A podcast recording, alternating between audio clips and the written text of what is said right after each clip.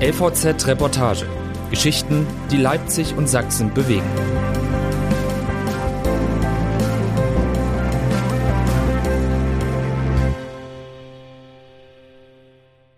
Kinder des Krieges.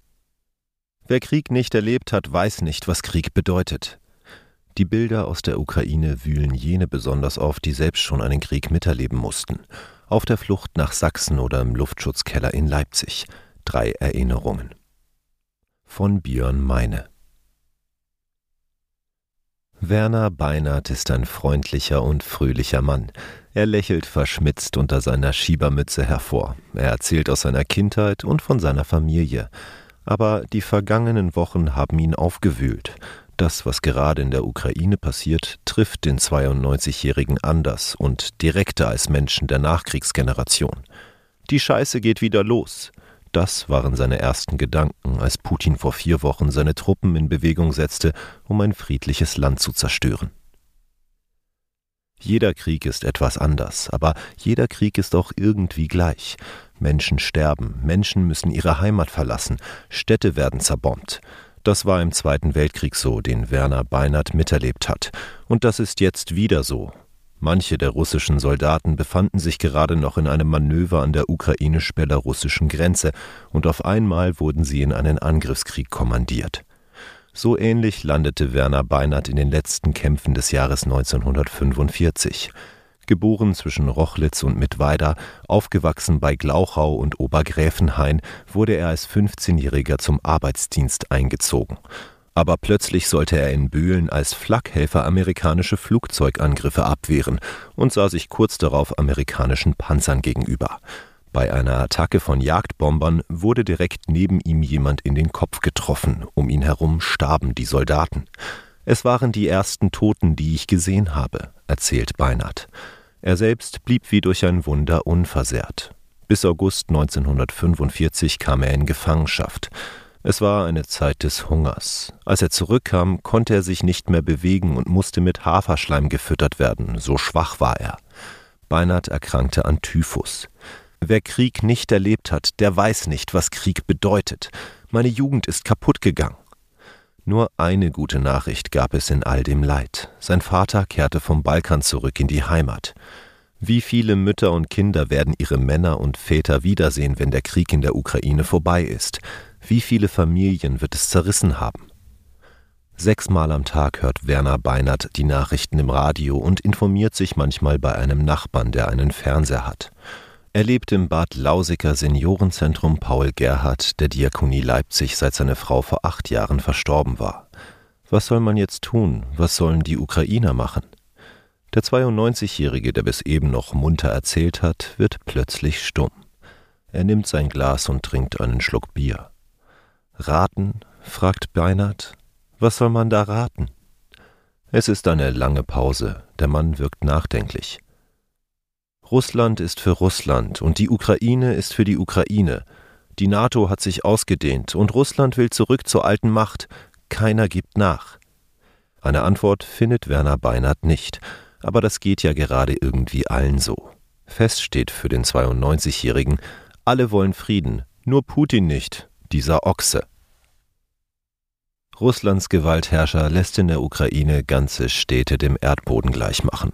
Mariupol, Kharkiv, Donetsk, überall heulen Sirenen, fallen Bomben, Mütter mit kleinen Kindern suchen Schutz in U-Bahn-Stationen und Luftschutzkellern. Das hat Monika Jakob vor fast 80 Jahren auch erlebt. Die Bombennächte lassen sie bis heute nicht los vor allem nicht jener verhängnisvolle 4. Dezember 1943, der das alte Leipzig komplett zerstörte. Durch das Heulen der Sirenen wurden wir aus dem Schlaf gerissen, erzählt die heute 83-Jährige. Aber da fielen bereits die ersten Bomben auf unsere Straße. Fast 2000 Tote und fast 4000 Verletzte forderte allein diese eine Attacke. Mit 43.100 Wohnungen verschwanden durch den britischen Angriff rund 20 Prozent des Bestandes. Auch das Haus von Monika Jakobs Familie in der Theresienstraße stand nicht mehr, als sie mit ihrer Mutter, der Oma und den Schwestern aus dem Luftschutzkeller kam. Sie war damals fünf, die anderen Kinder sechs und zwei Jahre sowie drei Monate alt. Die Menschen rannten durch die Straßen, niemand wusste wohin. Wir haben geweint und klammerten uns an unsere Mutter. Eine vorübergehende Bleibe fand sich beim Großvater in Gohlis. Der Vater kam zum Glück zurück aus dem Krieg. Monika Jakob und ihre Familie siedelten Anfang der 1960er Jahre nach Südhessen über. Die gelernte Bibliothekstechnikerin baute sich ein Leben in Westdeutschland auf. Leipzig ist sie weiter eng verbunden. An diesem Wochenende ist sie erneut für eines der Klassentreffen zu Besuch, die sie seit 20 Jahren organisiert. Dort, wo einst ihr Haus stand, ist bis heute eine Lücke geblieben. Auch viele Städte in der Ukraine werden lange brauchen, um aus den Trümmern neu zu erstehen. Auch dort werden Lücken bleiben. Es sind die aktuellen Bilder von Kämpfen an den Frontverläufen, die in Werner Beinert böse Erinnerungen wecken. Es sind die Bilder von den Menschen in den Bunkern, die Monika Jakob heute wieder erschaudern lassen. Es sind die Bilder der tausenden Flüchtenden, die Ingrid Janik ins Herz treffen. Menschen, die in der Ukraine teils zu Fuß Richtung Westen unterwegs sind oder die jeden Tag in vollen Zügen auf dem Hauptbahnhof in Leipzig eintreffen. Ingrid Janiks Geschichte hat von Beginn an mit Flucht zu tun. Ihr Großvater trat im Ersten Weltkrieg den beschwerlichen Weg vom Baikal nach Schlesien an, und später musste der Großvater wieder flüchten, nicht als Soldat, sondern mit seiner ganzen Familie. Ingrid Janik wurde 1941 in Schlesien geboren, zwei Monate nachdem ihr Vater in Russland getötet worden war. Er trug keine Waffe, als ehemaliger Prokurist hatte er Dienst in der Schreibstube, berichtet Ingrid Janik, die damals zusammen mit ihrem knapp ein Jahr alten Bruder von der Mutter und den Großeltern versorgt wurde. Vor einem Monat saßen die Menschen in der Ukraine noch an ihren Küchentischen beisammen. Trotz der Bedrohung durch die massiven russischen Truppenaufmärsche an den Grenzen konnten sich viele nicht vorstellen, dass sie bald aus ihrem Dorf oder ihrer Stadt flüchten würden. So ging es Ingrid Janik damals auch. Niemand hatte 1941 daran gedacht, dass wir 1945 unsere Heimat verlassen müssen. Von Januar bis Mai war die Familie unterwegs, zu der auch noch Ingrid Janiks Tante mit ihren zwei Kindern gehörte. Anfangs mit Kutsche und Fuhrwerk, später nahmen ihnen die russischen Soldaten die Zügel aus der Hand. Es ging mit der Reichsbahn und Handgepäck weiter. Während der Flucht musste Ingrid Janiks Familie die erkrankte Großmutter im böhmischen Franzensbad zurücklassen, wo sie später verstarb. Die Tante blieb mit ihren Kindern nach einem schweren Verbrennungsunfall von Ingrid Janiks Cousine in Marienbad. Sie selbst landete mit Großvater, Mutter und Bruder im Mai 1945 im Leipziger Umland. Da waren wir die armen Flüchtlinge. In der Stadt ist sie vielen als erfolgreiche Geschäftsfrau aus der Mädler Passage ein Begriff, den Laden Schreib und Stil führt inzwischen ihre Tochter. Diese Kindheit und diese Flucht hat Ingrid Janik nie vergessen. Wenn sie von der Zeit damals erzählt, wenn sie die Bilder von heute sieht, dann geht ihr das sehr nahe. Der Krieg hat sich eingebrannt. Diese Seelenwunden haben viele Menschen der Kriegsgeneration nie verarbeitet und können manchmal bis heute nicht die Ängste aufarbeiten, sie durch eigenes Erzählen vielleicht ein Stück weit bewältigen. Im zertrümmerten Deutschland gab es erstmal anderes zu tun als das Kümmern um die eigene Seele. So ging die Zeit hin und irgendwann waren Jahrzehnte vergangen, Jahrzehnte voll unbewältigter Vergangenheit. Diese Generation ist oft zurückhaltend, von Belastungen zu berichten oder Hilfe anzufragen, sagt Markus Donix, Professor für Gerontopsychiatrie an der Uniklinik Dresden, kurz UKD. Wenn überhaupt, dann kämen Menschen mit solchen Problemen eher im ambulanten Bereich an. Patienten mit sogenannten Flashbacks wurden am UKD jedenfalls noch nicht aufgenommen. Regine Gläser stellt fest, dass sich die große Isolation älterer Menschen durch Corona stärker bemerkbar gemacht hat als die aktuellen Kriegsberichte. Vielleicht werden die Ereignisse in der Ukraine zurzeit auch noch von den psychischen Auswirkungen der Pandemie überlagert, sagt die Oberärztin für Psychiatrie, Psychosomatik und Psychotherapie am Leipziger Helios Park Klinikum. Mit Traumata aus dem Zweiten Weltkrieg hat die Klinik aber immer wieder zu tun.